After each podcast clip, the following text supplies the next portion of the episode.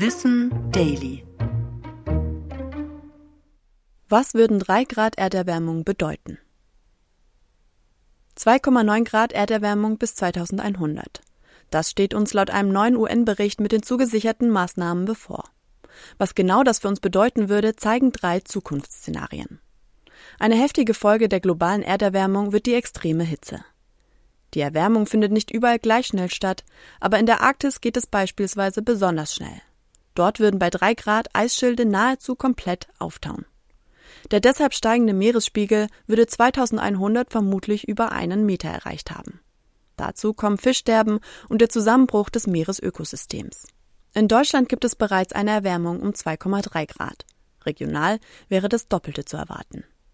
In diesem Szenario wäre Berlin heißer als Madrid heute, und die Hitzewellen würden zu zahlreichen Toten führen.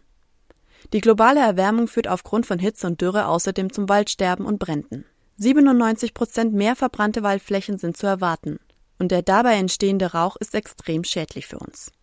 Hitze und Waldsterben wirken sich auch auf die Verbreitung von durch Insekten übertragenen Krankheiten wie Malaria aus.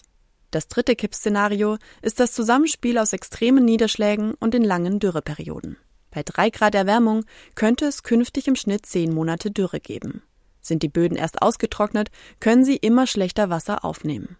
Das führt zu Ernteausfällen und Nahrungsmittelknappheit, was weitere Fluchtbewegungen und Konflikte auslösen könnte.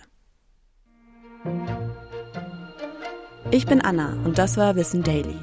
Produziert von Schönlein Media.